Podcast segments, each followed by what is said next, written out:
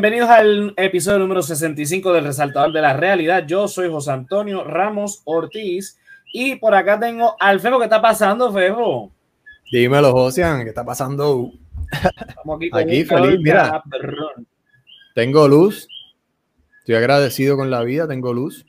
Hacemos salud. Estamos bien. Es viernes. Eso, eso es lo importante.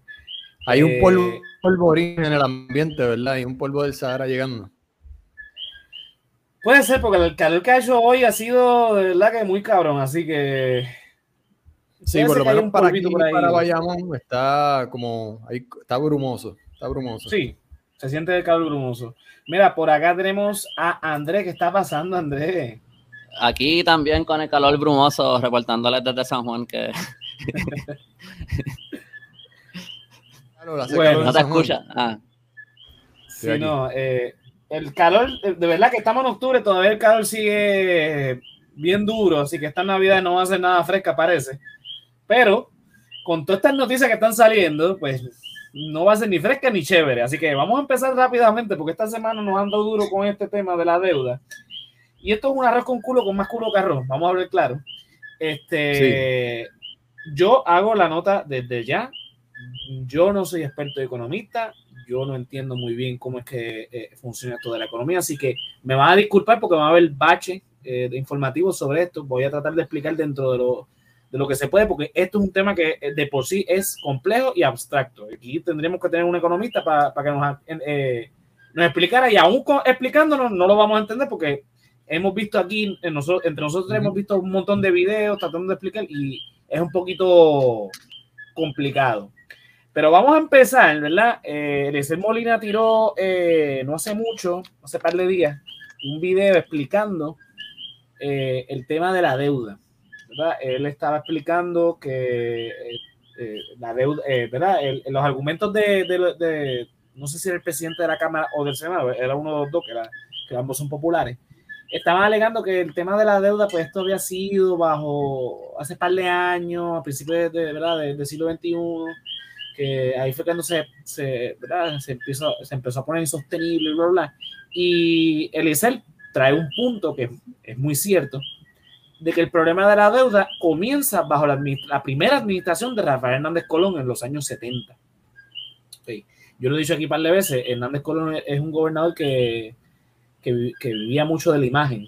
Entonces, pues este tema de, de la- de- de emitir bonos para coger prestado para hacer obras, eh, obviamente le beneficiaba a él si hacía una burla a la, a la interpretación constitucional sobre cómo es que se hace esto. Ok, para explicarte esto del tema de la deuda, de la emisión de bonos, de los préstamos. El- los gobiernos tienen eh, una capacidad de emitir bonos. Los bonos son que yo hago este papelito que dice que cuesta tanto y usted ¿verdad? lo compra. Ese papel ¿verdad? va a decir el costo de ese bono y te va a decir en tantos años el gobierno te va a pagar esta, la cantidad por la que lo compraste más intereses. Básicamente eso es un préstamo. Pasa que como lo Es, emite es lo mismo que, es lo mismo que hizo la familia Batia con los bonos de energía eléctrica para el 2014. Exacto, sí. Ok. Dímelo, Franklin, ¿qué está pasando? Diciendo Eh. olis. Mira, Mira, Frankie, estoy aquí con. Vamos, vamos a dejarla ahí. Vamos a dejarla ahí. Sigue, José. bueno, mira, eh, el tema es que, pues básicamente, un bono es como un préstamo, como cuando tú vas al banco y tú dices, mira, yo necesito 15 mil dólares. Este, y el, el, el, el banco te dice, no hay problema, te presto 15 mil dólares, Mm. tú me lo vas a pagar a plazos y me vas a terminar de pagar, eh, en vez de 15 mil, vas a terminar eh, 20 mil, básicamente. Son los intereses. ¿no? Estoy poniendo números al garete, no estoy diciendo nada. La cuestión es que, obviamente, el banco va a ganar. Pues lo mismo pasa con los acreedores, los que compran eh, los bonos, obviamente, lo compraron por una cantidad, obviamente a, a- a- a plazo va a tener una ganancia. Dímelo, Belki, ¿qué está pasando? Eh, Salud, Belkis. Aquí nos pone, a este nivel deberían usar los chavos del monopolio. Muchacha. Eh, ok, Mira, José, pero yo, yo pensaba que esto había empezado. mm, Bueno, no ha empezado, pero se había hecho notorio con Luis Fortuño. Entonces, Eliezer está diciendo que esto viene desde los 70. Sí, pero mira el ¿Cuál es la problema que el problema que sí, porque bajo Fortunio obviamente se disparó la deuda, una cosa, ahí fue cuando llegamos a los 70 mil millones de dólares. Se- por eso es que se hace notorio bajo la administración de Pero Luis ya Fortuño. cuando, cuando Fortuño se estaba hablando, si recuerdo bien, se estaba hablando mucho de la deuda bien cabrona que teníamos y él empezó a poner un montón de medidas de, austori- de austeridad supuestamente para... Exacto, de ahí para- viene- de ahí viene la ley endeudó, 7. pero... ajá. Exacto. Ahí Mientras viene la votó ley 10.000 7, empleados, que no me acuerdo de dónde. eh, Sí, sí, eh, obviamente bajo Fortunio es que explota, pero bajo la administración de Hernández Colón sucede el problema inicial que da como resultado lo que pasó con Luis Fortuño y con Alejandro García Padilla, que llegamos al impago. O sea, eh, eh, el problema de, que generó Hernández Colón bajo su primera administración fue lo que, lo que eventualmente explotó bajo estas administraciones. Ok, ¿qué es lo que nos explicó Eliezer Molina en el video? Ok, la constitución de Puerto Rico establece que el gobierno va a emitir bonos, va a emitir deuda, ¿verdad? Y esa deuda no puede sobrepasar el 15% de los ingresos del Estado dos años anteriores a la emisión de ese bono. ¿Qué quiere decir? Que ese, ese, eh, esos bonos, ese- ese- esos préstamos no pueden superar el 15% de los ingresos del Estado, pero bajo una eh, interpretación del secretario de Justicia de, de Hernández Colón, ellos rejugaron por ahí a que ese 15% no era de los ingresos de los últimos dos años, sino de, de todo lo que era el gobierno, o sea, de, de, de, de toda la capacidad financiera, de todas las propiedades que tenía el gobierno. Entonces ahí empezó a hablarse de la deuda extraconstitucional. Y se habla de extraconstitucional porque va por encima de lo que establece la constitución de Puerto Rico aprobada, entre comillas, por los puertorriqueños en el, en el año 50, que sabemos que, ¿verdad? que lo hemos hablado aquí, que es básicamente una ley orgánica del Congreso de los Estados O Unidos. sea que esto es como básicamente, para ver si entiendo, como, como cuando hablan del net worth de Elon Musk o algo así, no están hablando del cash que él tiene en el banco, sino de lo que tiene también en propiedades, lo que tiene en stocks, en, en todo eso, que ahí sería entonces lo que hizo la administración de Rafael Hernández Colón, de entonces medir todo el worth de todas sus propiedades y no necesariamente el dinero como tal que estaba entrando ese Es año. que es correcto, es correcto. Entonces, eso es lo que nos explica eh, Eliezer Molina. Entonces, ahí que empieza el revolú. Bajo la administración de Carlos Romero Barceló, pues la deuda no se disparó porque Carlos Romero Barceló estaba pues, pendiente a estar asesinando y persiguiendo eh, nacionalistas y macheteros. Él no le importaba realmente la emisión de bonos. Y Sin esos ocho años, pues, ese- vamos a hablar claro, la administración de, Hernández- de, Carlos Romero Barceló, entre comillas, no robó porque estaba más preocupado eh, por una cuestión, unas cuestiones ideológicas que por, pues, por lo que ¿verdad? porque Hernández Colón se caracterizó por mucha, mucha obra para decir esto lo hizo Rafael Hernández Colón. Recordemos en los últimos años de Hernández Colón que hizo el pabellón de Puerto Rico en España, que es el mismo pabellón de la paz que tenemos acá en, en, en, en San Juan, el, el- lo del quinto centenario, la plaza del quinto centenario, las regatas y todo esta, todos estos embelecos que hizo Hernández Colón ya lo último, para decir eso lo hizo Hernández Colón. Y de verdad Eh, Romero no, no robó. Yo no dije No, eso. se robó unas elecciones. No, porque llevar, si podemos hacer como un día de un purge, como que a los gobernantes, como que mira, hoy pueden matar gente y entonces nos roban. Como que eso resuelve la corrupción. Si los dejamos matar un par de gente al año, como que se nos roban. Le robó, le robó la vida a esos chamacos. Mira, aquí dice Belki, que es lo que estabas comentando ahorita. Este, eh, eh, dice, tanta prisa por evaluar y aprobar y ahora esto, y ahora estás, hay que esperar a que Pipo, Tatito y Dalmón chiquito vuelva de Europa. Dalmón chiquito. Para terminar de Dalmau aprobar o no aprobar. Mira, Belki, sea seria, Belki, ¿qué pasa? Están bebiendo cerveza en Dublín, por allá, por Irlanda. Imagínate. Mira, Espera que eh, lleguen. No sé cuándo llegan, pero cuando lleguen. cuando llegue, entonces que termina entonces de, de este embeleco. Eso es para dormirnos y, y, y venga en la madrugada eh, Fortu eh, Fortunio a mí, este, Pierluisi, bueno, es lo mismo. Pierluisi y, y le ponga la, la, la firma. Ok, Hernández Colón en su segundo y tercer término empezó a disparar nuevamente la, la deuda pública y dice, este, y luego en, bajo la administración de Rosselló sabemos que también se disparó la, la deuda bajo Fortunio es que explota esto a, a los niveles este, catastróficos que lo vemos. Digo, SIDA también aumentó, este, la nivel de también aumentó, pero no fue tanto como lo hizo Fortunio. ¿Qué pasa? Por lo que nos está explicando el Excel y lo que yo entiendo es que empezaron a emitir bonos sin fuente de repago. De ahí fue que se inventaron el IBU, se inventaron cofinas, se inventaron 20 mil hostias para hacer todos estos embelecos al punto del impago. El impago, la misma palabra lo dice, llegó el punto en que no se podía pagar.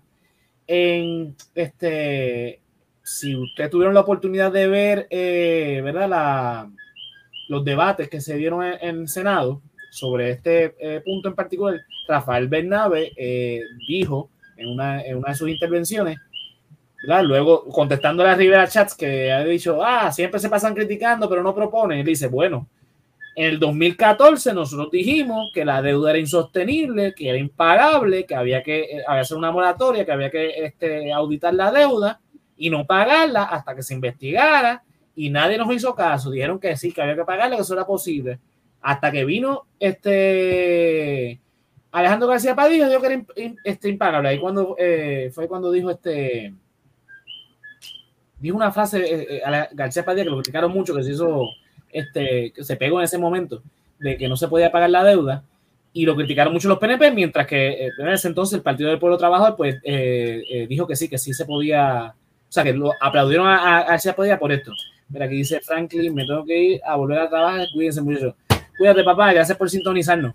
Este, el punto es que sí, o sea, se advirtió desde, yo ven escuchando esto desde la administración de Fortunio, de auditar la deuda, de hacer la moratoria, de investigar, porque evidentemente mucha de esta deuda es cuestionable y si es ilegal, no se tiene por qué pagar.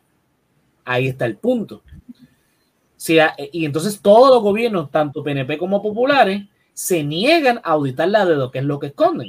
Es lo que, se, lo que viene reclamando el PIB, lo que viene reclamando el, Partido del Pueblo Trabajo, que ya no existe, Movimiento de Victoria Ciudadana, eh, Elisel Molina, eh, el del Coquí, este, eh, puertorriqueños por Puerto Rico, el desaparecido Movimiento Unión eh, Soberanista, todas esas organizaciones de oposición a estos dos partidos grandes lo han dicho. Hay que auditar la deuda. Porque auditando la deuda podremos ver qué deuda es ilegal y cuál no. Y la que es ilegal, evidentemente, no pagarla porque ya está el punto y ya se vio, por eso que nos, nos, aprobaron ley promesa y nos trajeron la Junta de Control Fiscal, de que Puerto Rico no es capaz de pagar eso. Entonces hicieron la ley promesa porque Puerto Rico como colonia no tiene la capacidad de, de, de, de acogerse a la quiebra. Entonces tuvieron que inventar promesa y la Junta de Control Fiscal para que Puerto Rico se pudiese ir a la quiebra. Entonces ahora vienen estos, eh, los populares a este embeleco del plan del ajuste de la deuda. Donde, ¿para, qué? ¿Para qué? Para crear más bonos, para poder emitir bonos. Entonces el problema es que a, este punto, que es lo que estaba eh, eh, explicando Bernabe, lo que explicó también María de Lourdes, del PIB, de que los estudios que se han hecho de sostenibilidad indican que para poder pagar la deuda y tener los servicios públicos esenciales y que el gobierno opere con normalidad, esa deuda de 70 mil millones hay que reducirla hasta 14 mil millones porque lo sostenible al año es pagar entre 400 a 600 millones al año. Y lo que está eh, básicamente, pidiendo este, esta legislación es pagar entre 800 a 1000, o sea, a, un, a, a mil millones al año.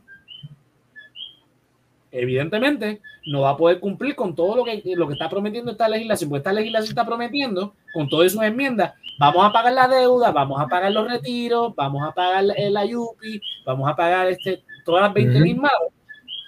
Que de hecho María de Lourdes explica que todas esas cosas no tienen nada que ver con el plan de ajuste de la deuda, porque eso no se está legislando aquí, son promesas vacías dentro de esta legislación, porque eso va dentro del plan fiscal que lo atiende la Junta de Control Fiscal. Eso es lo que te iba a preguntar. La última palabra sobre este proyecto de, ajuste de la deuda, este, ¿la tiene la, Junta de Control Fiscal? No, porque es, eh, eh, eh, por lo que explica María de Lourdes, esto, esto, este plan de ajuste de la, deuda es mm. para emitir bonos y la única el, el, único ente que tiene la potestad para emitir bonos es la Asamblea Legislativa y no la Junta de Control Fiscal. La Junta de Control Fiscal, como bien dice su nombre, se, ¿verdad? se marcan dentro de lo que es lo fiscal. O sea, el, plan fiscal lo aprueba la Junta. El presupuesto del gobierno lo aprueba la Junta. Ahora, la emisión de bonos, eso le toca al gobierno. Y de hecho, y tú me lo enviaste ahorita, Fefo, ya la Junta dijo que ese, ese plan, eh, ¿verdad? Voy a, voy a, buscar el recorte aquí, yo creo que lo puse ya aquí. Eh, vamos a ver si lo tengo.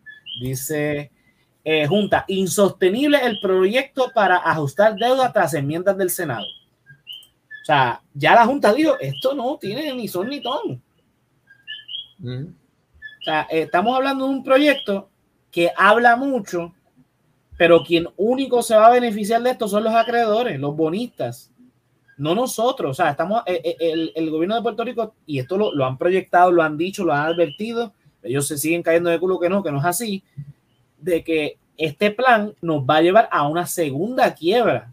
De aquí a 25 años vamos a tener una segunda junta de control fiscal, otra quiebra más, un impago más. O sea, que estamos condenando a las próximas generaciones el mismo cuento de nunca acabar. Porque volvemos, repetimos, esta, esta mierda que de hecho bajo la administración de Hernández Colón se lo advirtieron, esto va a llevar a la quiebra de Puerto Rico. En las redes hay un montón de recortes, yo los he visto, no recientemente, pero sí los he visto, de recortes de periódicos de la época de Hernández Colón, advirtiendo a la administración de Hernández Colón que esto de aquí a 30 años iba a ser insostenible y Pucutum pasó. Y ahora están advirtiendo lo mismo y de aquí vamos a estar nosotros viejos diciendo, mira, nosotros hace 30 años dijimos esto. Ahora, en verdad yo eh, creo, yo no sé qué es lo que le sacan los, por dónde es que le entra el dinero a los políticos aquí, a los que están, a los que votaron a favor, los que aprobaron este, este deal con, con la deuda. Pero en verdad, yo no creo que ni los acreedores se beneficien tanto a la larga, porque en verdad la gente lo que va a hacer es seguirse yendo y los americanos no pagan taxes aquí. O sea, la gente que llega con dinero no están pagando nada. Sí. O sea, que los únicos que estamos abonando esa deuda somos nosotros. Y, si y nosotros nos podemos ir de Puerto Rico y no tenemos que pagar nada y lo que tenemos que ir a Estados Unidos y ya. No, no, es como que vivimos en, en qué sé yo, en Colombia y si nos vamos a mudar a, mudar a México hay que hacer todo el papeleo de, de, la de ciudadanía o, lo que sea, la visa. Sí, aquí te metes a internet, compras el pasaje y ya en dos días, tres días te, quedas fuera. O sea que en verdad esto es... Y tienes familia ya. Yo asumo que los únicos que de verdad se están haciendo ricos aquí son los mismos, son los políticos. Porque no, no, a, a largo plazo, si nosotros no podemos pagar esta deuda, a largo plazo también los acreedores se joden. Sí, pero sé que ahora le falta un cash, pero a largo plazo también. ese es el problema, que esta legislación lo que te dice es, y como también lo dice la constitución de Puerto Rico, por eso es que los acreedores les encanta la deuda de Puerto Rico, porque la constitución asegura su pago. Es que eventualmente, si no hay chavos para la Yupi, no importa, porque esos chavos entonces tienen que ir para los acreedores. No hay chavos para salud, no importa. El, poco ingreso que pueda haber en Puerto Rico, los ingresos, va a llegar al punto, que eso es lo que está explicando María de Lourdes, que el, plan que están presentándonos se escucha muy bonito porque le asegura Chavo tanto a los servicios públicos esenciales y la sostenibilidad del gobierno de Puerto Rico para que siga operando y a los acreedores. Pero si no hay chavos para, para los servicios esenciales, no importa, porque lo que ingrese tiene que dar primero para los acreedores. Sí, pero igual, que sobre, lo que sobre, si es que sobra, entonces para el gobierno. Para que Por eso, pero si se va reduciendo también la cantidad que hay para servicios esenciales, también es menos lo que se les está pagando a ellos. ¿A quién? ¿A los acreedores? No, porque el, el pago siempre va a ser si primero nosotros no tenemos, si nosotros, si, si, lo que, si aquí hay menos personas para pagar impuestos y los que están aquí están ganando una mierda porque las oportunidades se han hasta reducido y están ganando menos, la cantidad de dinero que tú estás pagando de impuestos overall es menos. Pero acuérdate, de lo que tú ganas. No es como que te estás pagando 100 mil dólares si tú ganas 20 mil. Y entonces, si no, si no se está, si no se está recaudando general de Puerto Rico no, no se alimenta solamente de las planillas. Estamos hablando José, de, hablar a Andrés. Pero espérate, porque yo sé por dónde él viene, pero el, el, el, el, el impuesto a, a, los ingresos no es lo único que se alimenta el gobierno de Puerto Rico. Eso, eso es, es, una miscelánea. Acuérdate del IBU, acuérdate de, de, de la crudita, acuérdate del impuesto a, a la al, Sí, pero es lo mismo porque todo eso se basa en, en, términos del dinero que tú tienes para gastar. Y si tú tienes menos dinero, tú estás gastando menos. Pero recuérdate que muchos de, esos, mucho de, esa, de, de, esos impuestos se hacen sabiendo que hay este dinero en la calle que no se reporta. Recuerda que la, la sostenibilidad de la economía de Puerto Rico no es por el trabajo legal, sino por el ilegal. O sea, que tú crees que ellos lo que quieren es eh, sacar ese dinero del narcotráfico y, y, No, no, no, no sacarlo, no, porque no se saca directamente del narcotráfico, pero a sabienda de que hay, eh, hay una economía underground, eh, ellos saben que poniendo todo esto, por eso es que a los populares les encanta poner impuestos a, a Tiplén, porque saben que hay dinero en la calle corriendo. Pero ellos probablemente entonces, están escondiendo sus chavos por ahí como Chayanne. O sea, ellos no están. No, y hay gente que no se, no se esbocó con el PUA y, y ahorró esos chavitos y, y, todavía hay gente que tiene chavitos del PUA guardados y está gastándolos poco a poco. O sea, hay dinero en la calle. Yo no he hay dinero en la calle. O sea, Plaza Las Américas siempre se pasa lleno. Se pasa lleno. Y tú tiraste la foto de, de la fila de IKEA en Bayamón cuando abrió. Esa fila no, ¿sabes?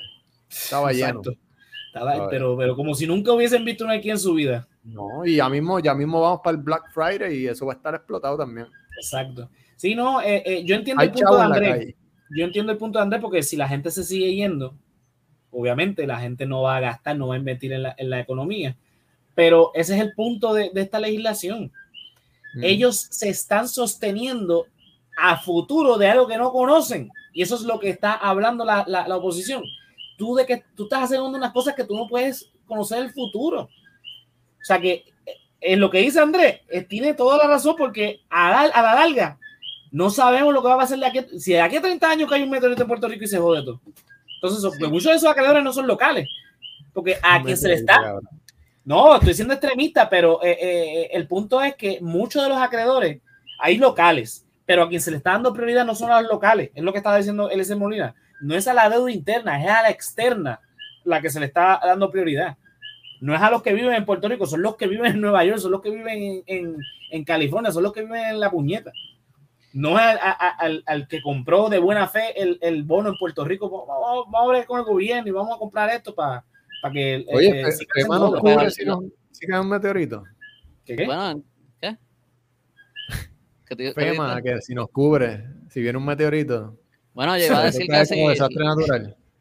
Lo, lo, peor de que caiga un meteorito no es que, lo, no es que los acreedores no cobren. Yo creo que se, se, si hay un meteorito tan grande que mata a todo el mundo en Puerto Rico, yo creo que extingue a la humanidad en todo el planeta, como lo, los dinosaurios. Como que yo creo que eso, eso no es lo menos que le va a importar. Eso fue un mal ejemplo, José. Eso fue un mal ejemplo. Sí, no, están, pero, en un, están en un bunker comiendo Chef Boyardee por los próximos 30 años y están pensando como que puñeta, no cobramos esos chavos de Puerto Rico. Sí, no, eh, eh, yo sé que es un mal ejemplo, este Fefo, pero quería llevarlo al extremo para eso mismo, porque a la larga, ¿verdad? Esta, esta mierda de, de, la deuda, aquí la solución la han propuesto miles de veces. Lo que pasa es que iría tanta gente presa, habría que de enterrar, eh, desenterrar a un montón de gente que ya murió y, y tanta gente y de, de, que, o sea, eh, eh, para que, que cumplan, porque esto, esto lo han hecho en otros países, han metido preso a la gente que, de hecho, no es Irlanda, es Islandia, eh, que dijeron, no, aquí la deuda no la vamos a pagar, la vamos a Italia, y el que hay que meter preso, lo metemos preso y metieron preso a gente. Y hoy día Islandia, la economía está muy bien. Pero no, queremos aquí este, seguir, como dice Belgui, arrodillado y vamos a pagar la deuda porque hay que pagar la deuda y porque hemos sido unos irresponsables y, y vamos a pagar la deuda. El problema es que estamos siendo irresponsables ahora, diciendo, engañándonos a nosotros mismos. Y cuando digo nosotros son los políticos que, que se creen que esto va a funcionar, porque hay políticos que realmente creen que esto va a funcionar otros que saben que no va a funcionar, pero por adelantar ideales políticos y, y agenda y ayudar a sus panas, porque es lo que tú dijiste ahorita, Fefo. Bati está involucrado con bonos de, la Autoridad Eléctrica, por eso es que le convenía la venta de la Autoridad Eléctrica. O sea, hay gente que está involucrada y, le, y, por ejemplo, eh, Zaragoza, senador de, del Partido Popular Democrático Mucha de la deuda que se emitió bajo la administración de García Padilla, él era el secretario del Departamento de Hacienda. So que esos acuerdos le convienen a él que se paguen, porque si no, no sé si es que tenga algún guisito por ahí por el lado, eso habría que investigarlo. Pero también queda la cuestión de que, ah, fui yo el que me emitió eso, que, que, que empujarlo, porque imagínate. O sea, e, es, es toda una melcocha. Realmente el tema es bastante complicado, lo advertí desde el principio Pero el problema es que estamos condenando, volvemos a repetir la misma historia de que estamos condenando a las generaciones futuras. Esto es, esto es el problema de mi yo futuro. Esto le toca a, José del futuro y posiblemente José del futuro esté muerto. Pero yo creo que también, o sea, cuando la gente dice, cuando dicen que la deuda es impagable, yo estoy seguro que hay gente que lo que entienden por eso es como que, ah, la deuda va a ser difícil de pagar, nos van a, como que las cosas van a ser más caras, como que, y, no, la, deuda literalmente es impagable, ¿entiendes? Literalmente no se puede repagar. La deuda del gobierno central de Puerto Rico se estima en 72 mil millones de dólares. Esto no vamos a sumar lo de las corporaciones públicas. Si sumamos ahí, van a los mil millones de, o sea, mucho más, un número mucho más exagerado y que yo creo que ni español eh, tiene número. Eh, el punto es que esto es totalmente insostenible. Entonces, mira, yo no sé qué le cuesta al, gobierno de Puerto Rico de sentarse. Yo sé lo que le cuesta, pero, o sea, pongámonos en, términos prácticos, sentarse y decirle, ok, vamos a investigar, vamos a auditar, vamos a... O sea, la misma Junta dijo ya que, que, que, que hay eh, 6 mil millones fue que, identificaron eh, dentro de la administración de Fortuño y, y García Padilla que no se debe pagar porque fue emitida de manera ilegal, pues mira, si seguimos investigando, posiblemente salen más. Y entonces, porque nadie está diciendo no paguemos la deuda, tenemos que cumplir nuestras obligaciones porque si nos, eh, eh, nos, eh, nos, endeudamos hay que, ¿verdad? Uno tiene que pagar, porque es nuestra obligación. Pero, porque yo tengo que pagar por cosas, por chanchullo, por, este, por embrolles, cosas que fueron ilegales, no, que pague los que, los, que cometieron eh, eh, los delitos. Porque aquí, aquí hay comisión de delitos, ese es el punto. Los, los, gobernantes que, bueno, algunos de los gobernantes que, que, emitieron esta, como que estos bonos originalmente, ni siquiera viven en Puerto Rico, ellos ni siquiera están pagando eso. El Exacto. pero ya lo llevo a decir algo y se me fue. Que mucho me pasó eso aquí. Este, ah, no, te iba a decir que no, tú dices que nadie está diciendo que no paguemos la deuda, pero en verdad yo, yo estoy diciendo que no paguemos la deuda. Digo, yo no tengo ningún poder político de decisión aquí, pero. Claro, pero, ¿verdad? Lo, lo, lo que está involucrado en esto, ¿verdad? Por, por darte un ejemplo, Bernabe, él dice, mira, no es que no paguemos la deuda, es que hagamos una moratoria, nos detengamos. Digo, la moratoria ya la hizo la Junta de Control Fiscal, qué carajo. Pero, este, y nos detengamos a auditarla e identificar lo que se, lo que se hizo ilegalmente y eso no pagarlo. yo tengo, yo tengo una pregunta, porque yo, yo, he escuchado gente decir que la deuda ya se auditó, que ya se hizo una auditoría de la deuda. Eh, también he escuchado otras personas decir que este argumento a lo mejor es, más flojo, no sé, pero también es, interesante que yo he escuchado gente decir que no se debe auditar la deuda porque la, la, deuda es ilegal y auditarla es una manera de como que darle como eh, credibilidad o legitimidad y que al auditarla estás como que dándole, dándole legitimidad y que en verdad la deuda entera es ilegal y que no se debe hacer una auditoría. Bueno, eso que sostienen que la deuda completa es ilegal, sostienen es, la, el argumento de que Puerto Rico es una colonia y por ser colonia, pues la, la deuda le pertenece a los yanquis, no a nosotros. Puede ser por eso, pero también yo entendería el argumento de que eh, si todo fue eh, a base de tratos corruptos, eh, como por ejemplo, estoy aquí probablemente súper simplificando y yo no sé qué carajo pasó en esa época en, verdad, pero por, por, decir algo, como que cuánta deuda eh, eh, cogió eh, Rosselló padre eh, por para el tren urbano, para whatever, todas las obras que él hizo. Entiendo que él fue uno de los gobernadores que más, que más, que más incrementó antes de, de Fortuño. Pero él también sabía que la 936 se iba. ¿Verdad? Como que a mi entender él la, él la quitó, pero aparentemente eso era algo que venía anyway, se venía a venir por un lado, él nos aumentó la deuda bien cabrón y por otro lado no, nos quitó toda la industria que donde había ingresos para a lo mejor poder pagar esa deuda que le estaba asumiendo.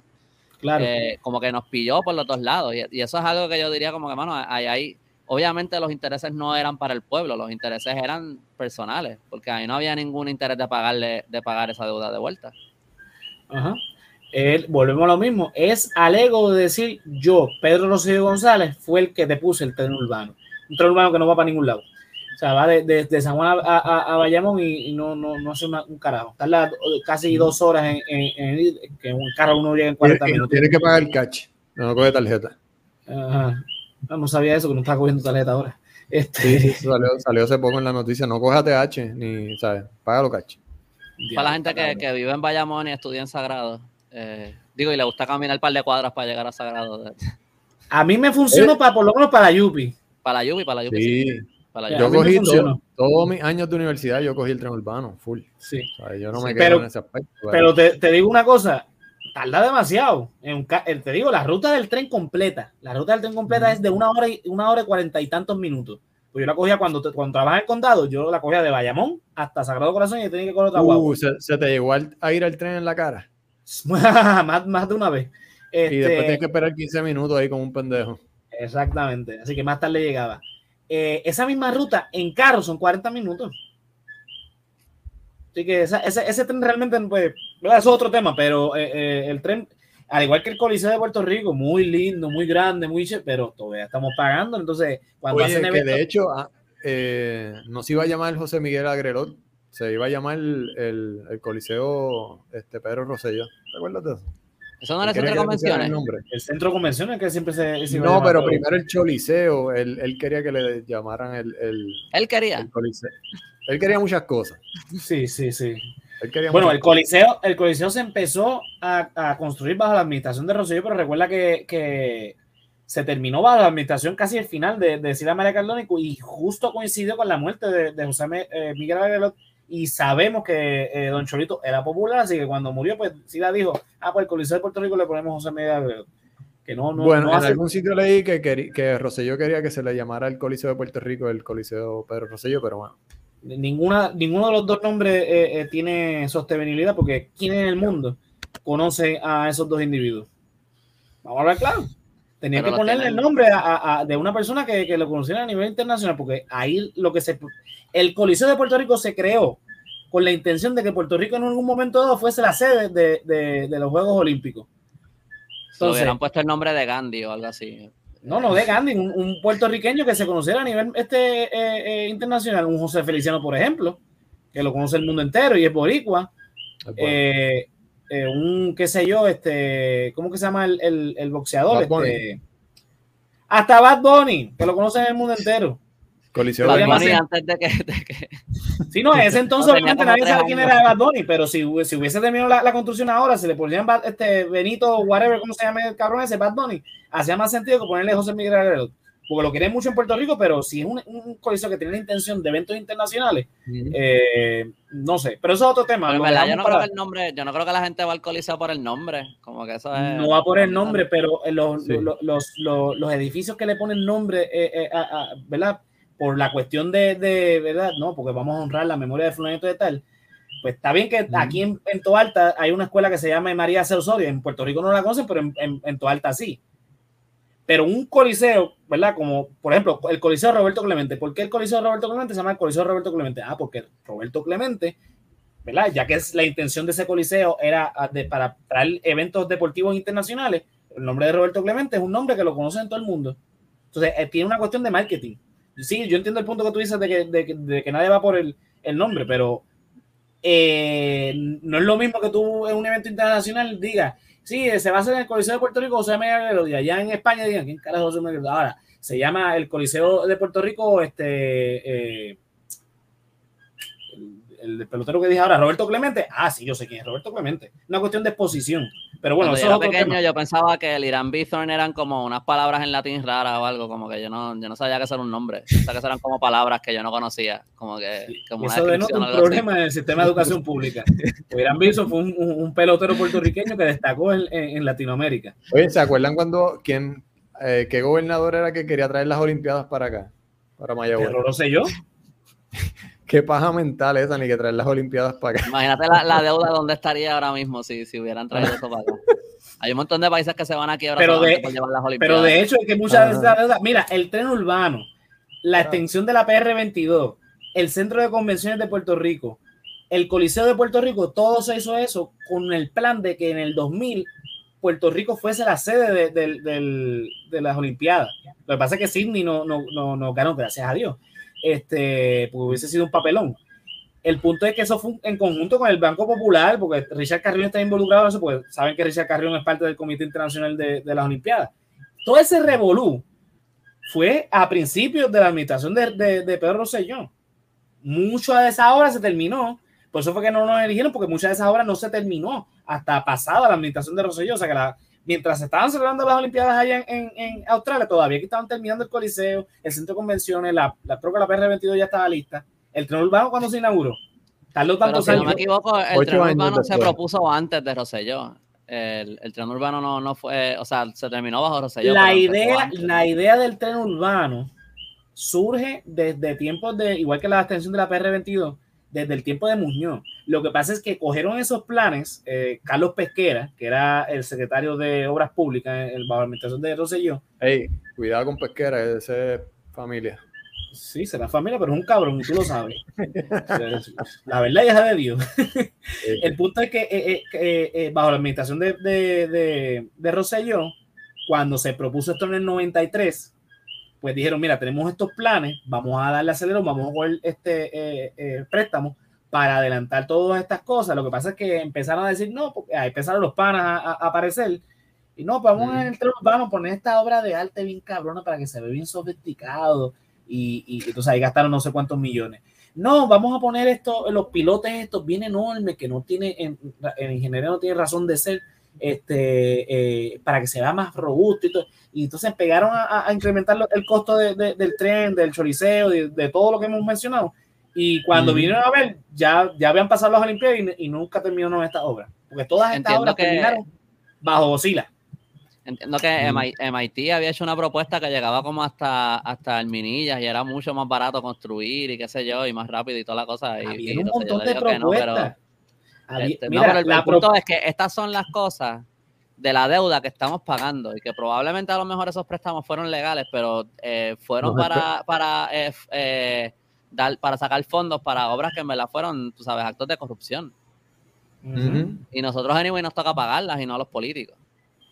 Ahí está el punto. en ese sentido, entonces, ¿dónde está la línea de que hace que una, una deuda sea legal o ilegal? Ahí, ahí entonces lo que tú estás hablando de no, no, de la legalidad y la ilegalidad, sino de la inmoralidad y lo moral, lo que es moral y lo que es inmoral. Entonces ahí podríamos crear un debate cabrón, porque sí, está la deuda que es ilegal, pero hay deuda que cuestionamos por su moralidad, por ejemplo. Pero no necesariamente es moral, porque a lo mejor de la manera que ellos emitieron esos contratos fue ilegal. Y si de la manera que ellos emitieron esos contratos fue ilegal, por eso, mucha, mucha deuda debe ser ilegal, pero hay deuda que, por ejemplo, como el, caso del tren urbano, que quizás sí tiene una base legal, pero uno cuestiona, por ejemplo, los gastos que emitieron para hacer ese tren, que, eh, que con el mismo presupuesto que crearon el tren urbano de Puerto Rico, hicieron un tren de Miami a Orlando mucho más largo y mucho más este, eh, rápido. Fue, lo mismo que el monorriel de los Simpsons. ¿Te acuerdas de ese episodio? Esa misma mierda. Que al final salía el tipo con los maletines llenos de chavos montándole un convertible y yéndose para el carajo. y ese episodio lo escribió Conan O'Brien, yo creo. Sí. Este. sí pues hablando de, esa es la cuarta temporada de los Simpsons. Mira, una, una, pregunta, ¿y cuál fue, cuál fue el deal al que se llegó con, como de cuál fue, qué fue lo que negociaron con, con los acreedores? ¿Qué, es lo que exactamente lo que lo del, plan, lo del plan del ajuste? Ajá ahora. Pues eh, básicamente, lo, lo, ¿verdad? Eh, eh, es la cuestión de que se va a pagar la deuda por encima de, los servicios esenciales, como siempre quieren hacer los políticos. Entonces, lo que estaba leyendo aquí, o sea, leyéndonos, mira, lo que había dicho yo al principio, al año, lo que sería sostenible pagar al año sería entre 400 a 600 millones. Lo que está proponiendo esta, esta ley que ya está, está aprobada por ambos cuerpos, falta que, que eh, Pipo lo, lo, lo, filme. Está hablando de 800 millones al año, plus Cofina, que entonces entrarían 359 millones adicionales. Estamos hablando de, sobre mil millones eh, al año para pagar la deuda. Es obviamente con los recaudos del Estado, obviamente los, los, los, servicios eh, esenciales no son sostenibles. Entonces, como en lo que pone en la ley es que la deuda va por encima de las obligaciones de, de los servicios esenciales. O sea que si me quedo, si me quedo corto, tengo que, eh, darle prioridad a la deuda, no matter what. Si no hay chavo para la Yupi, pues I'm sorry, no, no hay, no chavo para la Yupi, van para la deuda. Y esa es, esa es la clavadera más grande que, nos está dando la, es mucho más complejo, lo estoy tratando de, de, reducirla dentro de lo que, lo que es entendible para, para, nosotros que no somos expertos en economía, pero básicamente es esa. O sea, si tú tienes 100 pesos, ¿verdad? Para pasar la semana, este, tú tienes que, ¿verdad? Pagarle a la, tus deudas, ponle los préstamos que puedas tener. Pues 80, 80 eh, pesos van para la deuda y 20 pesos para tu comida de esa semana. O sea que entonces, eh, una pregunta. entonces, el, gobernador no ha firmado esto. Él puede vetar, él, puede vetar esto. Tiene que regresar de Italia. O no firmarla. Él tiene, el poder de, tiene el poder de no aprobarla. Él tiene el poder de no aprobarla, eh, pero él dijo que sí la va a aprobar. no, yo entiendo, pero, pero, mi, pero si él, si él, este, él tiene toda la potestad de decir no, no firmarla o vetarla. El problema es que en, la, en orden constitucional, si el gobernador la veta, la Cámara y el Senado tienen un recurso todavía que podría ir por encima del veto, pero tendría que ser tres cuartas partes de cada cuerpo para poder irse por encima del, veto. Pero creo que lo podría conseguir porque básicamente la delegación del Partido Popular y del Partido No Progresista no se opuso. Aquí los únicos que se opusieron fueron Proyecto Dignidad, el Movimiento Victoria Ciudadana, el PIB y en el caso del Senado, el, senador independiente que es eh, Pidot.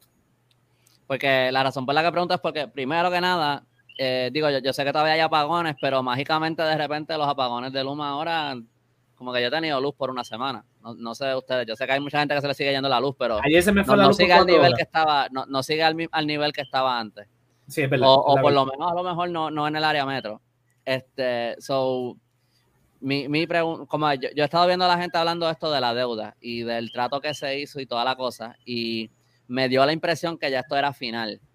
Y, entonces yo estaba un poco pensando como que, diablo, esto no, nos, nos clavaron bien cabrón, pero ya no podemos hacer nada. Y, y, no se estaba haciendo, aunque había gente hablando de esto, no se estaba haciendo tanto ruido antes de que pasaran estas leyes. Pero esto significa que aunque la gente todavía está bien encabronada con lo de Luma y lo deberían estar, y, y los veo manifestándose por eso, y, y qué bueno, todavía significa que todavía hay una posibilidad de hacer ruido como pueblo para tratar de meterle presión a Pierre Luis y para que él no firme esto. Yo no veo, yo no veo esa energía en Puerto Rico de que la gente se vaya a movilizar para, hacer este reclamo, pero se puede hacer. O sea, todavía estamos a tiempo para detener que esto pase. Sí, hay eh, tiempo. Definitivamente, lo que no hay es voluntad. Yo creo que, ¿verdad? Tuviste eh, eh, el, ¿verdad? El clavo en decir que no ves la energía, es verdad. Pero yo creo que, yo creo que, yo creo que si yo pensé eso, estoy seguro que mucha gente pensó que ya esto es final y que ya no hay nada que se pueda hacer y que probablemente están encabronados, pero están como que pues. Sí, la actitud de la gente es, pues, ¿qué se va a hacer? Pues, si eso es lo que manda, pues, ¿qué vamos a hacer? Pero si ya se hizo, porque si ya se hizo también, ¿para qué tú vas a quemar el país para algo que ya se hizo, entiendes? Pero si todavía hay, si todavía hay chance de, lo estoy diciendo más como para quien nos escuche, porque claro, como que, o sea, hay, algo que se, que se podría hacer en teoría. Todavía la gente tiene la potestad de, de llamar y explotar el cuadro telefónico de Fortaleza para que cuando Pierluisi le dé la gana de volver de Italia, porque esto es una estrategia, vamos a ver claro, lo dijo Luis, este, pero Pierluisi está en Italia mientras que la delegación, este, ¿verdad? en los cuerpos legislativos hay, eh, hay, ciertos senadores del Partido Popular y del Partido Universitario, lo mismo que los, eh, los, representantes, que están en Irlanda ahora mismo. Esto no es chiste, esto salió eh, en Metro, fue que salió, ¿verdad? Este feo. Sí, sí, a, a unas horas de ser aprobado el, el, proyecto. Pues esta gente está al otro lado del mundo en una conferencia internacional de legisladores. Se montaron un avión rápido. Whatever lo que signifique eso, aprobaron la legislación mientras Pedro Pierluisi otra vez en Europa, en Italia, para que el tema se, eh, eh, o sea, se, enfría. se enfriara, exactamente. Mientras tanto, pasa lo de Luma, Pedro, Pier, eh, Pedro Pierluisi no es, Ricky Rosselló sigue haciendo el ridículo en los medios de comunicación. Ahora, Fefo, ahorita tú me envió, Fefo no, Andrés, nos envió lo de las 51 horas de, de, la huelga de, hambre de 51 horas. La huelga de hambre de 51 horas por mi madre te lo digo, ojalá, ojalá y a Washington le den el, estado 51 para que el 51 ese se lo metan por... ¿Sabes que después de, después de, la huelga de hambre, lo próximo que hacían esos monjes tibetanos era prenderse en fuego? Vamos a ver si él se prende en fuego por 51 minutos, a ver qué pasa. Vamos a conseguirle la, la, la batita. Por eso es que estamos jodidos. tranquilo, tranquilo, suave, suave. Mira, es verdad. O sea, mientras Pipo está ya dándole largas al asunto para cuando venga a la madrugada y lo filme y que nadie se entere, para que los medios de comunicación no se enteren, eh, están pasando otra cosa en el país.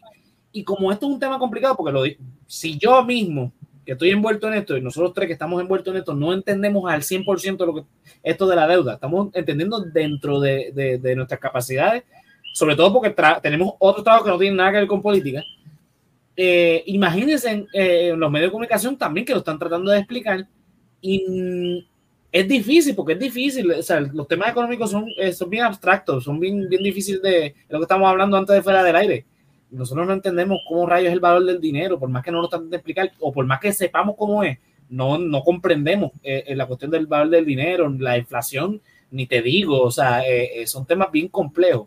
La deuda también tiene esa complejidad. Obviamente la gente como que no le presta atención, ah, si estamos clavados, ¿qué vamos a hacer? ¿Qué me importa a mí? Eso no me afecta. La luz sí le afecta a la gente directamente. Por eso entonces se molestan más rápido. Y, ese, básicamente es el problema. ¿Sabes que A, mí me molesta.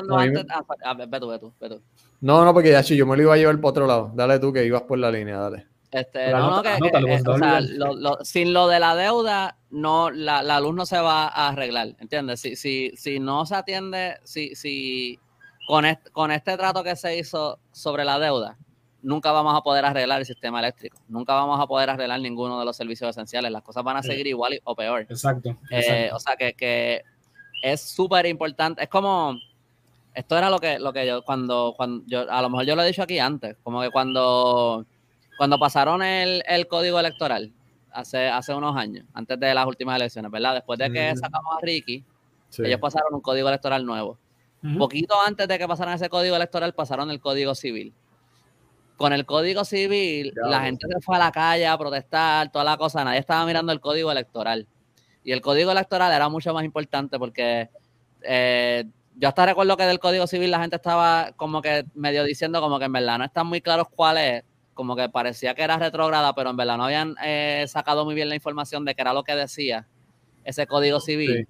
Pero lo hubieran pasado o no, si nosotros teníamos un chance de, elegir eh, más libremente en las elecciones, si no hubieran posibilidades de que se las robaran, como lo hicieron, eh, había más chances de a lo mejor volver a eliminar ese código civil o cualquier otro desmadre que ellos hicieran pero el código civil fue por lo que todo el mundo gritó y nadie estaba mirando el código electoral, que era lo que le permitía a estas personas poder sostener el poder, aun cuando estaban viendo que la voluntad del pueblo se les estaba yendo en contra.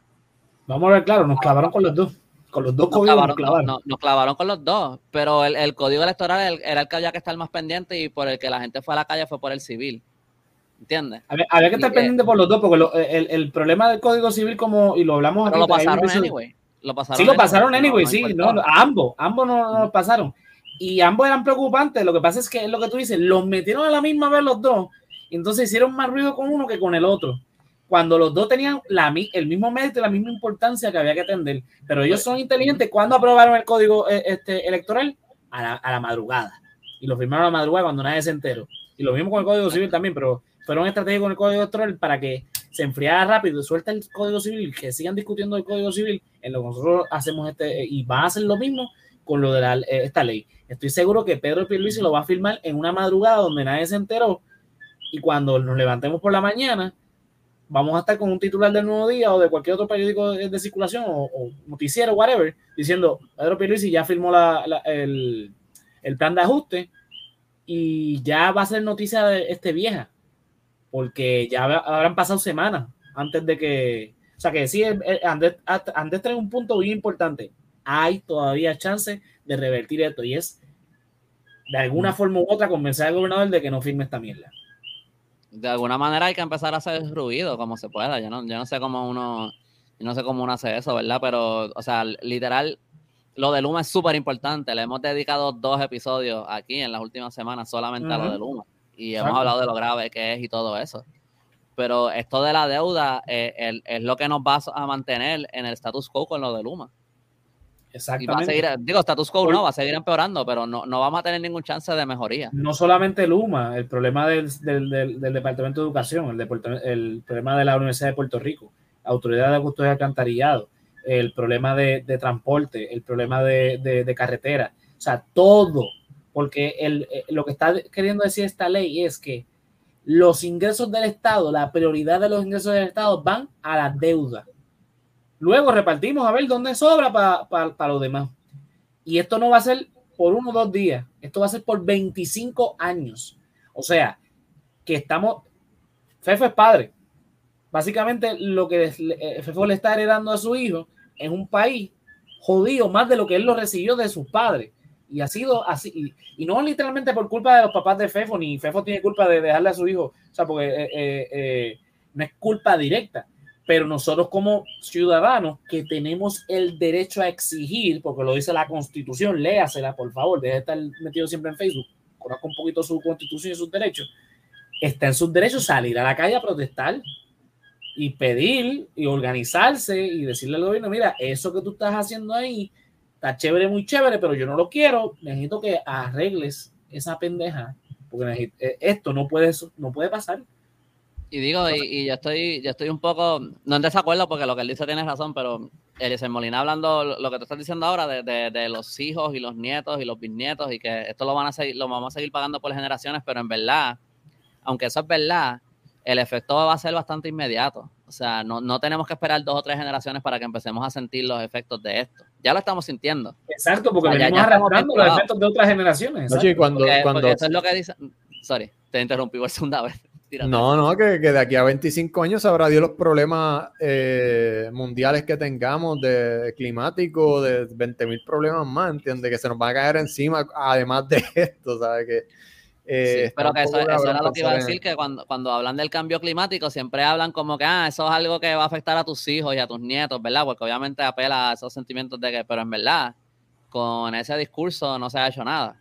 Mm. Seguimos como estamos, o sea, que parece que hay un montón de gente que eso no les importa tanto, pero estamos sintiendo los efectos ya de, de, del cambio climático, igual de, la, quiebra de Puerto Rico, y seguimos actuando como que esto es lo que va a pasar en el futuro, no, esto no nos jode ya. Estamos en negación de como que esto es problema del futuro, no, pero es que el futuro ya llegó. Es como cuando empecé hablando. El tema, esto empieza con Hernández Colón. A Hernández Colón le advirtieron, esto aquí a 30 años te va a explotar. Pasó. Lo mismo se lo dijeron a Rosselló con lo de la tarjeta de salud. Mira, la venta de la telefónica está muy chévere y toda la cosa, pero ese dinero que tú vas a inyectar para crear la, tarjeta de salud, eso te va a explotar. Explotó. Ahora mismo está en quiebra la tarjeta de salud se sostiene por, unos fondos federales que en cualquier momento nos los, pueden quitar. O sea, esto se ha venido arrastrando desde hace 40 o 50 años atrás. Entonces, volvemos a repetir la misma mierda. Entonces, ahora mismo estamos pagando el desmadre de algo que pasó en los años 70. Lo estamos pagando ahora y entonces estamos haciendo un remedio para que según ellos, aliviarnos, pero a la larga va a volver a explotar. Y es lo que dice Andrés, estamos viendo el resultado de esa política ahora, no hay que mirar al futuro. O sea, el futuro sí está bien, chévere, es verdad, muy importante, pero es que ya el futuro del, de, Hernández Colón ya llegó aquí a nosotros y nos está jodiendo. Entonces, seguimos con la misma, el, mismo discurso. Mira, hay que arreglar las cosas ahora, hay que tener soluciones inmediatas. Bueno, estamos casi en la hora. ¿Hernández Colón se murió ya? ¿Está muerto? Sí. Mira para allá. Y no, y no fue, no fue nadie al funeral. Mira para allá. No, hablando en serio, porque recuerda que yo estaba frente a la catedral y cuando yo, yo le, le, dije a todo el mundo, no, ese día lleguen temprano, que va a haber un montón de gente aquí, se murió el Colón. Cuando la familia, la familia nada más. Sí, los, los, hijos y quizá algo, creo que estaba el gobernador por ahí también. No, igual con, con Romero Barceló cuando murió, no, pasaron desapercibidos los dos. Bueno, estaba Mariana Nogales con los cartelitos. Eh, Mira, comentarios finales, mis, amores, que ya estamos en la hora. Dímelo, Andrés. no, te quería, interrumpir de nuevo. Hoy nos hemos interrumpido con cojones, olvídate. Este, Hoy ha sido un episodio claro. Que, mano, que si, si, si hay gente escuchando que sean de algún partido del otro, de los grandes PNP, populares, whatever, como que si, si este juego, a, a mí me, no, o sea, sea de haya empezado con Fortuño, Aníbal, Silas, Roselló, Hernández Colón, Romero Barceló, Muñoz Marín, whatever, como que cuando yo empecé el callito, una de las cosas que a mí me estaba interesando de la historia, no es que nació de ahí, pero era que siempre que pasa algo, siempre le echan la culpa a la administración anterior. Y todo el mundo siempre está jugando el jueguito de dónde empezó. Y si estás hablando con un PNP, siempre empezó en una administración popular. Y si estás hablando con un popular, siempre em, empezó en una administración PNP. Y estoy seguro que hay quien te va a decir que esto no empezó con Hernández Colón, que empezó antes de él, que empezó en tal fecha o whatever. A mí, cuando yo empecé el callito, a mí me interesaba, por un lado, decir como que, pues mira, pues que se joda todo eso, vamos a empezar del otro lado. En vez de ir de, de adelante para atrás, vamos a ir de atrás para adelante. Y entonces vamos a ir viendo de verdad. Y entonces tú estás viendo que estas cosas van pasando de una manera o de otra, con diferentes nombres, a lo mejor con distintas causas por de siempre. O sea que podemos jugar ese juego de donde empezó y es importante, es importante conocer la historia, es importante saber qué fue lo que pasó y todo eso. Pero que tampoco suena aquí como que nosotros estamos aquí tirando culpa a, a esta persona o a la otra, porque todo el mundo lo hizo, todo el mundo está embarrado. O sea, los únicos partidos que no están embarrados aquí son los que no tuvieron gobernadores, los que no han tenido gobernadores. Pero, pero, o sea, en términos de, de, las decisiones con la emisión de bonos. Pero, pero esto es algo que, esto es algo que nos afecta a todos los puertorriqueños. Esto no tiene que ver con estatus. O sea, esto no tiene que ver con tu ideología de estatus, vamos a decirlo Ajá, así. Exacto. Esto es algo que debería unirnos a todos, como que nos debería importar a todos. Y yo pienso que eso es Bueno, así de brutos son. Estos días se ha, ¿verdad? Se ha, este, se ha, he leído unas noticias de que se, se, proyectan unos recortes bien grandes a la UPR y que va a cerrar la UPR de Utuado y qué sé yo, no sé si lo, lo han visto. Sí, sí, lo, lo, vimos, lo vimos en las noticias. Yo creo que alguno de ustedes lo compartió en el chat, no, no estoy seguro ahora, pero sí, eh, eh, sí. es un hecho. Y de esa llevan años diciendo que la van a cerrar. Este... Uh -huh. Sí, eh, es que es, el, es, lo que dice Andrés. Olvídate de quién fue el culpable o no. La cuestión es que ya esto pasó. O sea, nos ponemos a, a, a investigar quién lo hizo. Quién... Ay, Dios mío. Mira, rojos o azules. Sabemos que fue el Partido Popular y el Partido No Progresista, que son los que han administrado los durante dos. los últimos 70 años. Ya eso lo sabemos. Ya estamos claros. Vamos a buscar soluciones a futuro. Pero no vengan con las mismas soluciones que nos han llevado a esto. Ese es el punto de lo que queremos hablar. Eh, da la impresión de que todas las soluciones que nos están presentando los partidos de poder, porque por más que sea, los partidos pobres y el Partido No Progresista son los partidos de poder. O sea, esa es, el, es el, la forma en que está. Esto, esto es lo que hace muy importante, el que se rediseñe eh, el, ¿verdad? la forma en que se compone nuestra legislatura. Porque ahora mismo las delegaciones, dime, Fepo. No, no, sigue, sigue. Cuando termine me, me das el turno. Ok. Eh, eh, la, ahora mismo la composición de, de, la legislatura es bien desproporcional. Tenemos, ¿verdad? Una, legis, eh, una legisladora en cada cuerpo del proyecto de dignidad, un legislador en cada cuerpo de, de, del, partido, del Partido Independiente Puertorriqueño, dos en, eh, de, en cada cuerpo del Movimiento Victoria Ciudadana. Y ellos son básicamente los únicos de la oposición, porque el Partido Popular y el Partido No Progresista más allá del estatus, comparten ideología este, económica, son, son partidos neoliberales, vamos a ver claro. Entonces, sí, eh, hay, que, hay que romper ese orden, constitu eh, orden constitucional, no, la, la, forma en que se compone la legislatura, a una proporcional, para que esos porcentajes que a, obtienen, por ejemplo, el PIB, el MVC, el, inclusive el Proyecto de Dignidad, que, que no nos guste ese partido, pero tienen un porcentaje mayor al que está representado ahí, porque eh, básicamente cogieron el 8% de los votos y lo que hay es una sola eh, senadora y una sola representante. O sea, no, es, es desproporcional. Necesitamos tener una legislatura proporcional para que los intereses del pueblo de Puerto Rico estén un poquito mejor representados. Y eso es parte también de, de, de, de este problema. Fefo, ¿qué ibas a decir? Y por eso, yéndome por esa misma línea, cuando empezamos este podcast, eh, formato, o sea, este, este concepto de res, resaltar de la realidad formato podcast fue antes de las elecciones. Uh -huh. eh, pasaron las elecciones, seguimos con el podcast, pero me interesa saber cómo tú ves, y tú también, Andrés, cómo ustedes ven las elecciones del 2024 con todos estos eventos que han pasado con los partidos de mayoría. ¿Creen que vamos a tener una representación mayor en el 2024? Porque hay una parte de mí que es morbosa, que quiere que todo se joda, como que para que realmente el pueblo despierte y en el 2024 pues se, se ve un cambio eh, más sustancial. No sé qué ustedes eh, piensan sobre eso. Andrés. Bueno, yo, yo, o sea, probablemente tienes razón en el sentido de que si tocamos algún tipo de fondo, a lo mejor ahí la gente reaccione. Yo espero que no tenga que llegar a eso para que la gente, o sea, que tengamos que llegar a algo, porque yo siento que fondos hemos tocado ya un montón como país. Es cuestión de cuál es el que hace que la gente reaccione, ¿verdad? Exacto. Eh, y yo espero que no se tengan que joder más las cosas para que la gente, para que la gente empiece a, cambiar de la manera que hacen las cosas, sea como votan, sea que se vaya a la calle, no sé lo, lo, que tome, pero yo espero que no, no tenga que pasar algo peor. Yo, yo espero que la gente empiece a votar más fuera de los partidos y, que gane a lo mejor un gobernador que no sea PNP o popular, que sea alguien que no esté arrastrando fondos y contratos y panismos y cosas de, generaciones y generaciones y que no sé, vamos a ver qué pasa. Yo lo, ya hay un comportamiento electoral cambiante. El problema es que si seguimos con el mismo sistema electoral como lo tenemos diseñado, la constitución está diseñada para un bipartidismo. Entonces, es posible que entonces cambiemos ese bipartidismo, entonces eh, bajemos el Partido Popular y el Partido No Progresista y pongamos quizás al PIB y al, MVC. A la larga va, a pasar lo mismo. Yo insisto en que se tiene que cambiar la forma en que son electos nuestros legisladores, nuestros alcaldes y nuestros gobernadores, inclusive hasta, hasta comisionado residente. Que sea más proporcional, que sea algo mejor diseñado, no perfecto, porque nada es perfecto, para que existan los cambios. Y esto se tiene que encargar el Movimiento Victoria Ciudadana, el Proyecto Dignidad y el Partido Independentista Puertorriqueño y todos esos legisladores a través de la Asamblea Legislativa, en el caso del Senado, pues Pido, que es el único independiente, todos esos que son independientes, junto con estos partidos que son los partidos de, de la oposición, tienen que joder para hacer legislación, para yo lo vengo diciendo desde que se creó el resaltador de la realidad como, como revista. O sea, yo llevo 11 años diciendo esta misma mierda.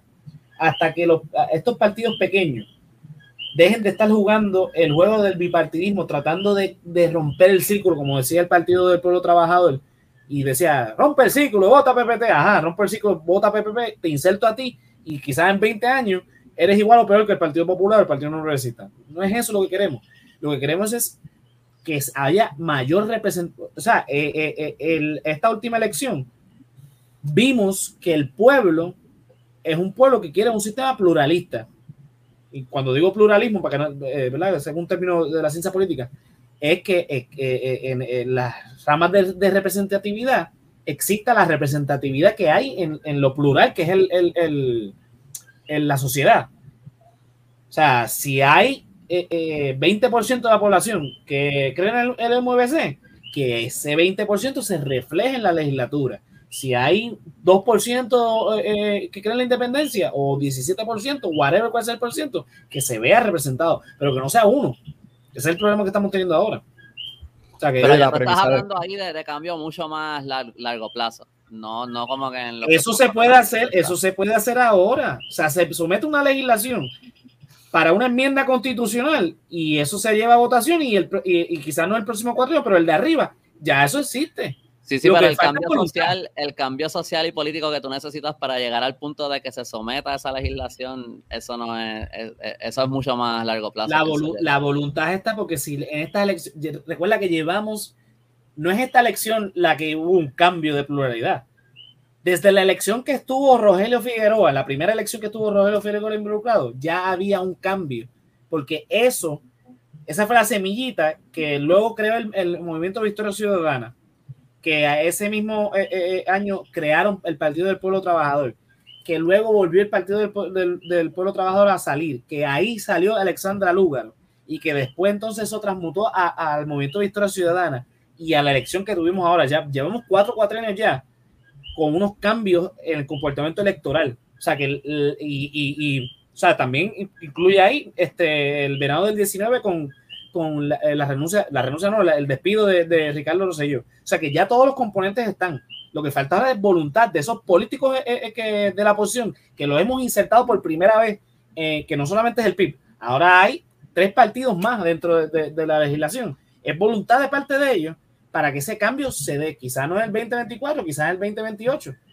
Pero si no lo hacen este cuatrenio, se duermen en la paz y vamos a seguir rotando en la misma mierda. Puede ser. Ahí están, ahí están todas las señales. Estas son las mismas señales que se han dado en otros países, en el resto de Latinoamérica, inclusive en Europa. Si no Sí. hacemos caso a los síntomas, no vamos a tener la solución. La premisa se va a llevar un buen chunk de los PNP para el otro lado. Eso es verdad. Y eso sería bueno que, que- que ella se mudara a, a- a- a Proyecto de Dignidad hasta cierto punto. Porque debilitaría a un partido que, que- que- que- que ahora mismo se encuentra en su pic. O sea, en la hegemonía, aunque está afectada ya la hegemonía del Partido, del partido No Progresista. Ya el Partido Popular está casi muriendo.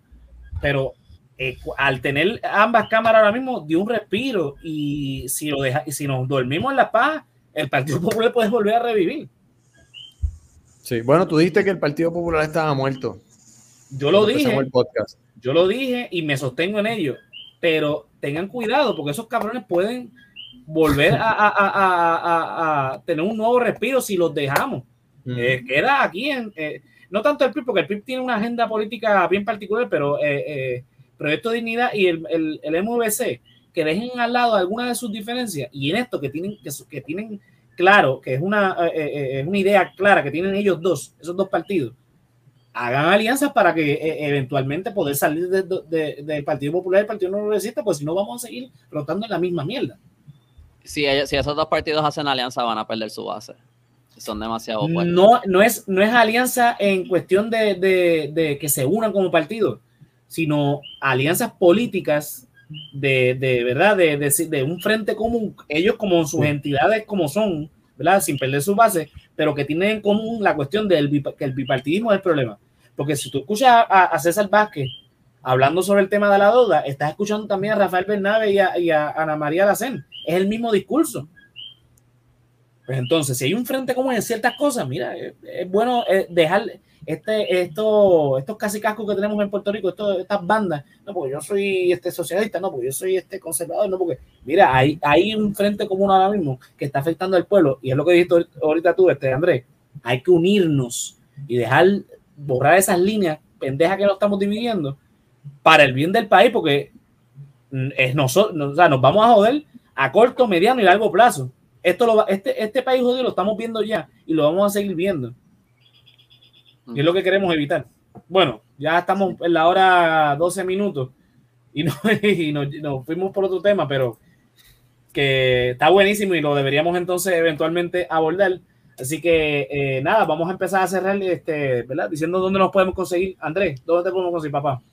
Este, Callito. pues, me, pueden, me pueden encontrar en el callito.com, ahí pueden encontrar los links para comprar mi libro Ramita. Este, también me pueden buscar en. Instagram y en Facebook eh, buscando el Callito. En Instagram es at el underscore Callito. Ahí pueden leer todas las cosas que yo escribo de la historia de Puerto Rico y pueden estar al día también con, con las cosas que estamos haciendo. Brutal. Zumba. Dímelo, el, Luis. el libro de antología, ¿lo tienes ahí también en la tienda?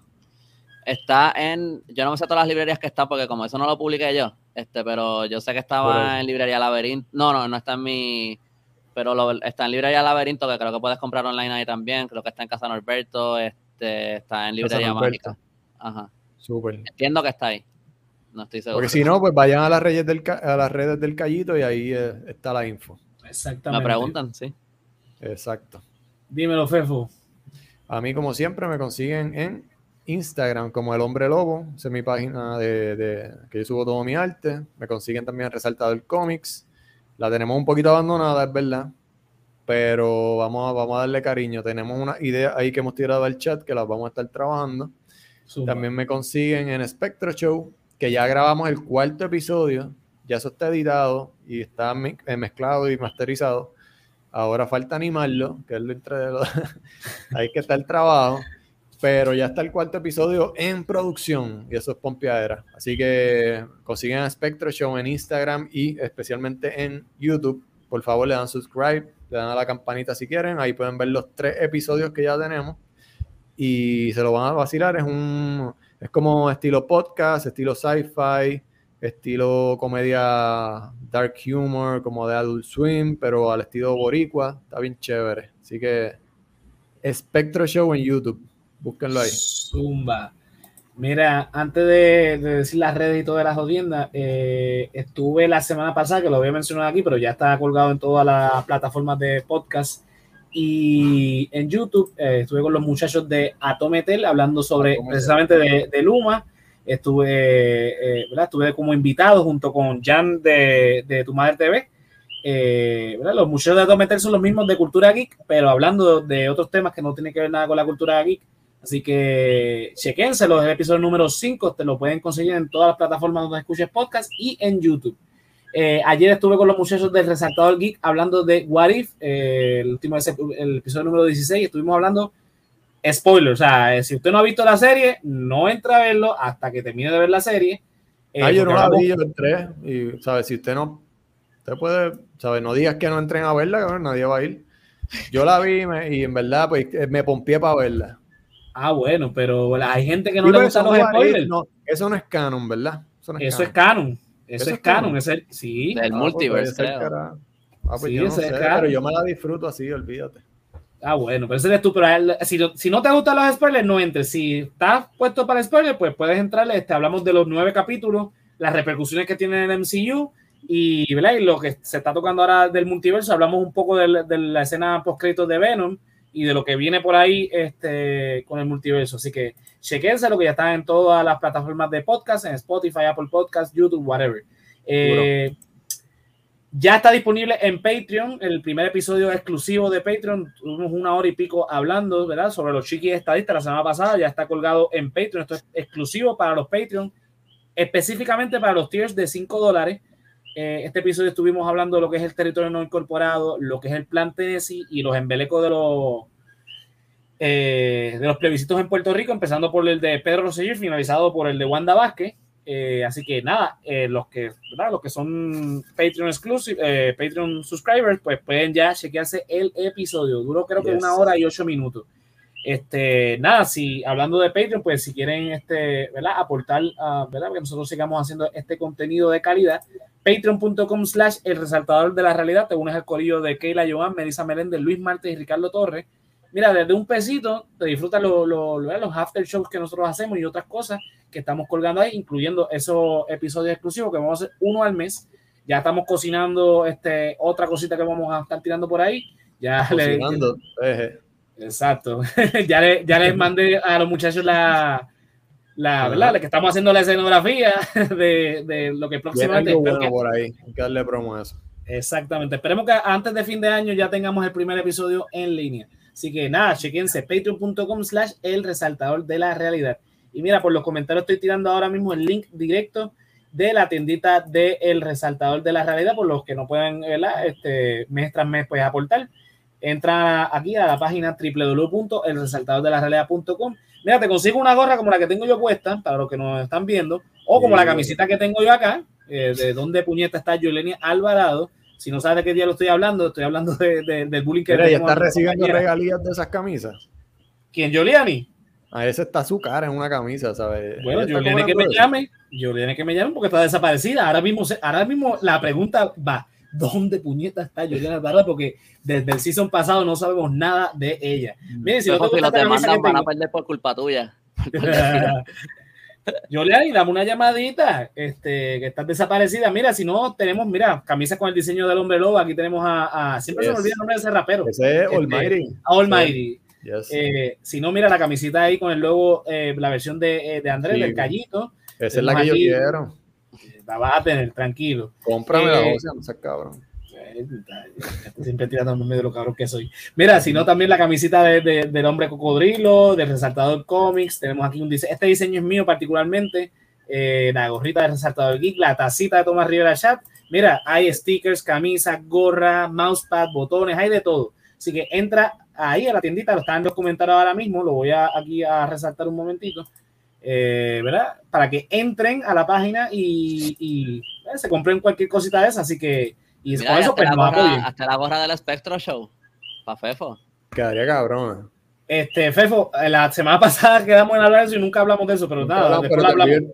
te envié el pene, el pene, te voy a decir. El ay, Dios te envié el PNG. Ay, ay, ay, Dios. Te envié el PNG. Ay, que... Señor, por favor, te lo pido Ábrele la mente a la gente. ¿Tú crees que tú me puedas ayudar? Porque ya yo me estoy volviendo loca. Vaya a carajo. al resaltador de la realidad y al resaltador geek y todos los proyectos relacionados al resaltador de la realidad. www.elresaltador de la realidad. Ahí te conectas con Facebook, Twitter, Instagram, YouTube y todas las plataformas de podcast que, que están disponibles en nuestros eh, episodios, así también los blogs, eh, los cómics y todo lo relacionado al resaltador de la realidad. A mí en José Antonio R91 en Facebook, Twitter e Instagram para, pues ahí lo que comparto son memes y jodiendas.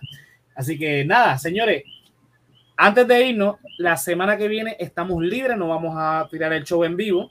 Ten pendiente porque vamos a anunciar, eh, ¿verdad? No una nueva fecha, sino un, bueno, sí, vamos a mover el, calendario de resaltar de la área, así que estén pendientes a la, a la, fe, a, la fecha, a las redes sociales para el, nuevo día que vamos a estar transmitiendo. Así que, señores, esto es entonces hasta la próxima. No puedo decir la próxima semana, pero hasta la próxima. Chequeamos. Gracias a todos los que se conectaron. un saludo a, Queen que se está desaparecida. Espero que estés bien. Espero que no te haya pasado nada. Ella estuvo, ella estuvo ayer en el, en el resaltador Geek, así que supongo que o se quedó dormida. Sí, sí, exacto. Nada, ahí no, a Belkis, a Franklin que se conectó por ahí, vi que este, le dio like este mami, qué sé yo, todos los que estuvieron por ahí, pues gracias por sintonizar. Señores, hasta la próxima.